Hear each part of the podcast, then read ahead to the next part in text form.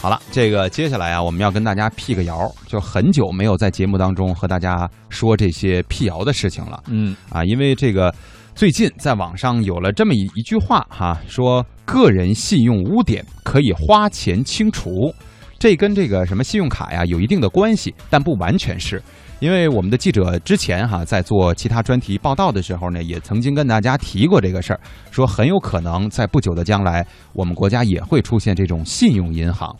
你啊，比如说买东西也好，贷款也好，呃，什么套呃不是套现，那个透支啊，套现这属于违法了哈，嗯就是透支啊这这这类的行消费行为当中，如果有那什么逾期不还啊，或者是恶意的，就是刚才我们说的套现这种行为。对吧？这个你的信用降低了，以后你去办什么事儿都不方便哎啊！你说确实是这样。是什么出国旅游，你办个签证啊什么的，这都不允许，都不方便哈。是这个事儿呢，很有可能在不久的将来成为现实。但是突然网上出现了一个说，你即便有了信用污点，花点钱我们也能给你搞定。这句话就引起了很多人的关注，觉得那好像我可以肆无忌惮的去做这种所谓的不合法的呃行为了，对吧？嗯呃，现在有这样的事儿哈，比如说信用卡忘了还了，申请房贷呢可能就很难批下来了。然后呢，没按时还这个房贷，再申办信用卡的时候呢，也吃了这个闭门羹，你就不能多贷款了。是的，这样的烦恼可能真的是很多人都遇到过哈。那么，如果就像我们刚才所说的，个人信用污点或者这种记录，花钱就能解决，不知道这个事儿大家信是不信？接下来我们也来听一听央广记者的调查。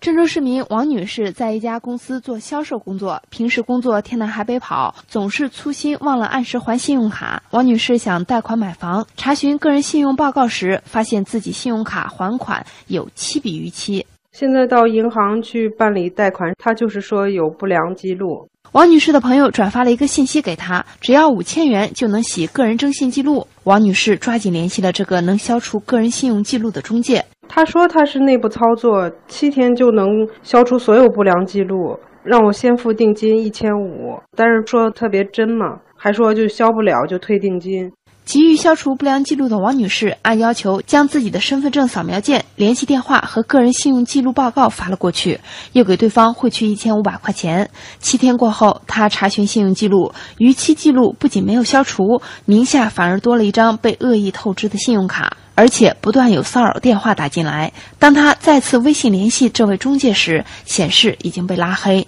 在搜索引擎、微博上输入“消除不良信用记录”“征信处理”等关键词，会弹出“消除不良记录加 QQ” 的相关字样和图片广告，标注着“全国服务，不分地区，一经删除绝不会恢复”等广告语。记者联系到了一家征信洗白中介。只是单纯删除你这个逾期的条目，对其他的没有任何的影响。而屏蔽呢，是根据你身份证号屏蔽你身份证向下的金融信息，就是说你屏蔽完了之后是个纯白户，你的个人信息之外，你其他信信息都没有。征信洗白如何操作？中介介绍，只要客户提供好身份证正反面清晰图片、姓名、电话和个人征信报告，由他们负责找人给征信洗白。征信洗白中介都要求预付定金，同时表示不同银行办理难度也有差异。它一般这个数据产生行嘛，就分那个城市银行还有这个国有银行，每个银行呢它这个端口还不一样。你像像那种城市银行，比如就在这个城市有，别的城市都没有，它比较难做。郑州一家邮政储蓄银行信贷审批部工作人员王亚表示，个人信用信息是通过专线从各家银行传送到征信中心，电脑自动操作，没有人为干预。各个银行的信用卡逾期数据由各自银行上报并删改，谁都没有权限随意删改，否则银行将面临重罚。肯定不行啊！银行的人不怎么可以改这样你一个信用特别不好的人啊，然后改的特别好了，我给你放一千万的贷款，然后收不回来，谁负那个责？记者查阅资料发现，《征信业管理条例》第三十六条指出，未经国务院征信业监管管理部门批准，擅自设立经营个人征信业务的征信机构或者从事个人征信业务活动的，由国务院征信业监督管理部门予以取缔、没收违法所得，并处五万以上五十万元以下的罚款；构成犯罪的，依法追究刑事责任。尽管信用洗白属违法行为，但很多人急于消除不良征信记录的心理，给了这些中介可乘之机。这些消除不良记录的非法中介，除了骗钱外，还套取办理者的个人信息进行售卖或者非法利用。河南一国有银行工作人员王先生提醒大家，只要近期还款习惯良好，偶尔的逾期对信用状况产生的影响不大。近期的还款习惯就算良好，一般不会影响贷款。放不放款的关键还是要看借款人承贷能力。